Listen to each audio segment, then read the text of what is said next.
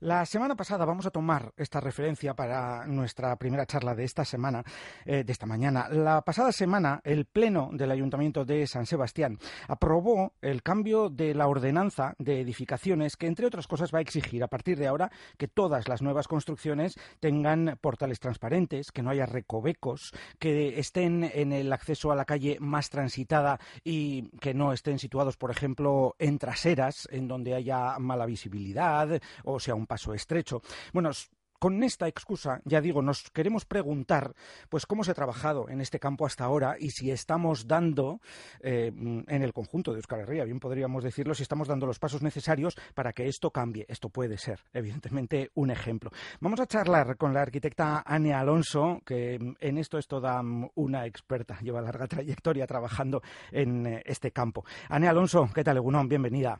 Hola, Egunon. Muchísimas gracias por, por invitarme y por darme voz.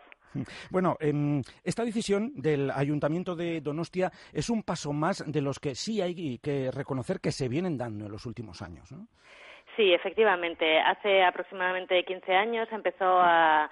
sobre todo pues poner poner sobre la mesa no qué, estaba pasando en nuestros pueblos y ciudades en los que cada vez se, percibía más esta sensación de, inseguridad. Y desde entonces eh, hay que reconocer que aquí en Euskal Herria se ha trabajado bastante este tema y se y se están dando pasos significativos, como ha sido la aprobación de, de esta ordenanza o, por ejemplo, otro dato que me parece destacable y, que me gustaría nombrar es ¿no? la inclusión de, la perspectiva de género en la revisión de las directrices de ordenación del territorio que ahora mismo se está, se está desarrollando, en la que se ha hecho un trabajo eh, interesante que, me parece que es importante ponerlo en valor. Mm, porque hay eh, también muchas localidades de nuestra geografía en donde se han elaborado mapas de puntos negros, etcétera, pero a veces nos preguntábamos, ¿esto se elabora está ahí en un documento de trabajo, pero luego esto se desarrolla.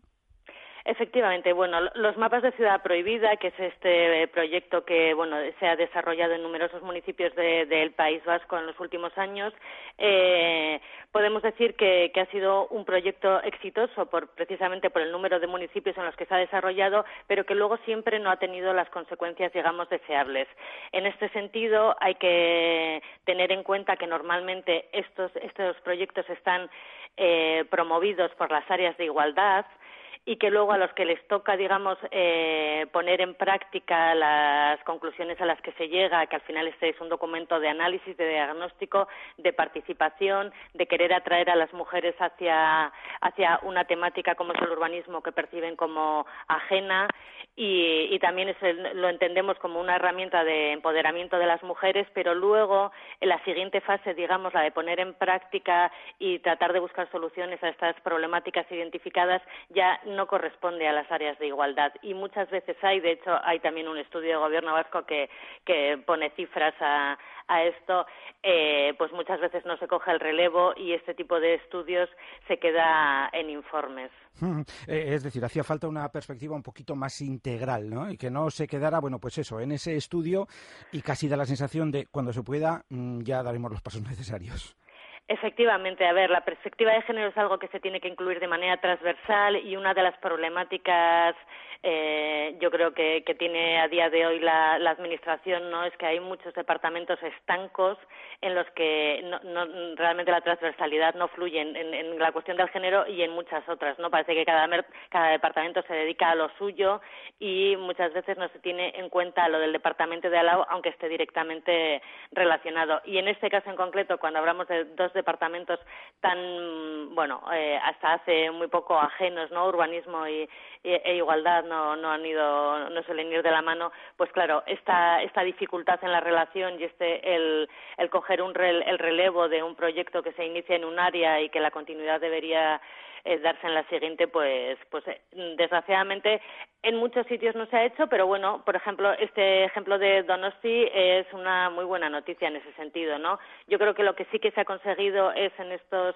15 años eh, incluir en la agenda eh, del urbanismo esta percepción de, de, seguridad o inseguridad en el espacio público y asumir que, que es una cuestión política, que es una cuestión eh, que no son los miedos no es algo personal, individual, sino que son colectivos y que por tanto le corresponde al ámbito político a través de las administraciones eh, proponer soluciones a esta problemática.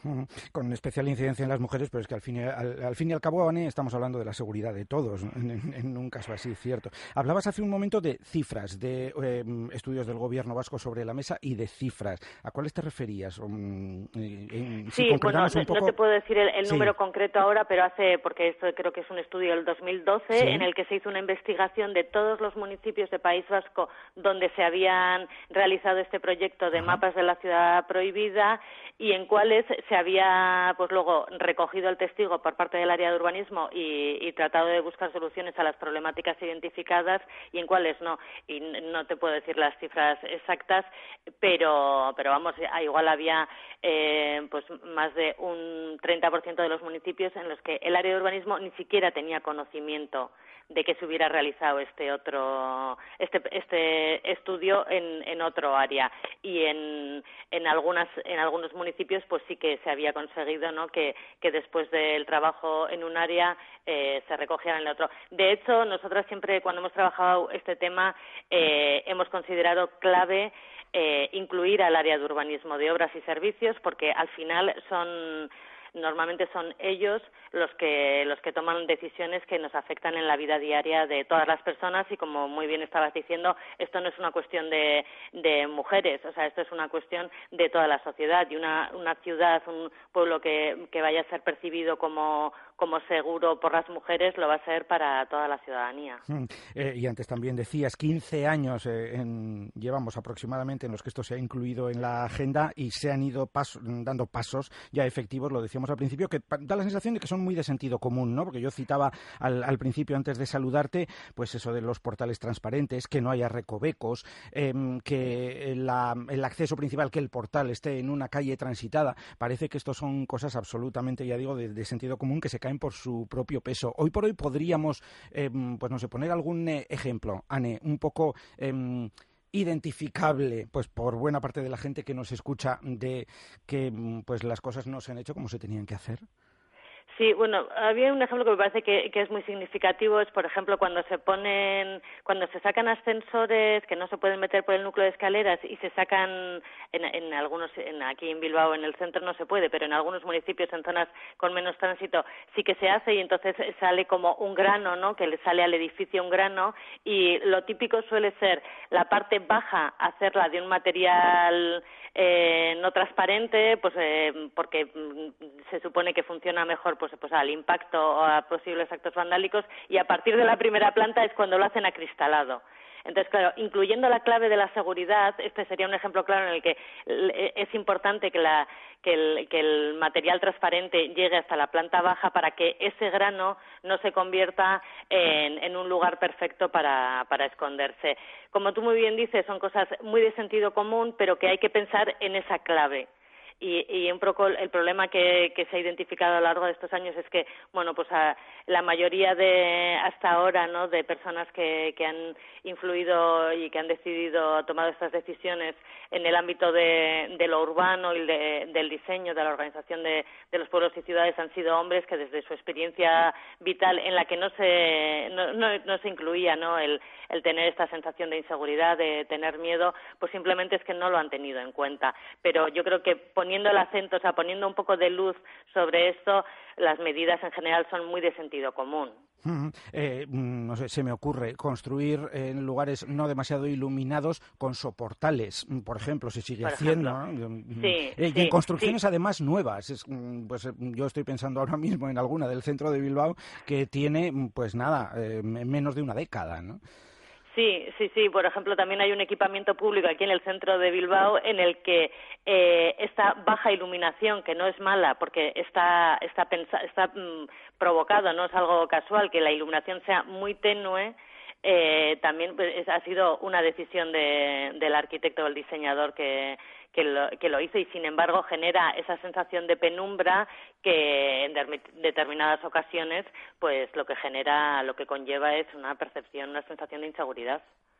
O, eh, bueno, pues accesos a garajes desde los pisos, accesos directos, o incluso, mm, por ejemplo, de un lugar público una salida de emergencia, que a veces de repente mm, salimos por esas puertas y nos encontramos en un callejón. Eso es, eso es, sí. Los garajes, desde luego, sí son percibidos como, como lugares inseguros por la mayoría de, de las mujeres, porque efectivamente entre coches es muy fácil esconderse, aparte de que no suele haber mucha gente y, la iluminación, bueno, pues eh, cuando le das a la luz ya bien, pero hasta que encuentres el interruptor, pues puede haber ahí un momento de, de, inseguridad. Es en uno de los ámbitos en los que también se está, bueno, se, se, ha sugerido, ¿no? Pues que se dejen eh, plazas eh, preferentes para mujeres lo más cerca posible de las zonas de, de los núcleos de, de comunicación.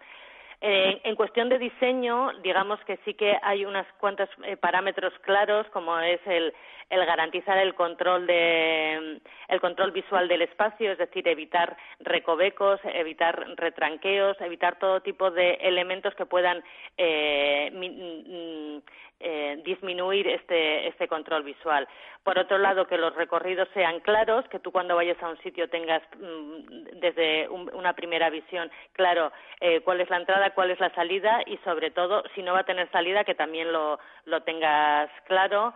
y, y, por otro lado pues la iluminación la limpieza y el y el mantenimiento no y también en los elementos en los equipamientos públicos o en, las, en los, los, intercambiadores de transporte como puede ser una estación de autobús o una parada de, de metro es fundamental la ubicación no no es lo mismo una ubicación en un entorno eh, pues céntrico digamos que una ubicación periférica. Y eso sí que es una cosa que hemos visto en muchos municipios pues que los polideportivos por ejemplo acaban en, en una zona bastante alejada del centro muchas veces eh, pues con, con, accesos difíciles o, por, o, no por calles principales y eso limita el uso de, de los equipamientos por parte de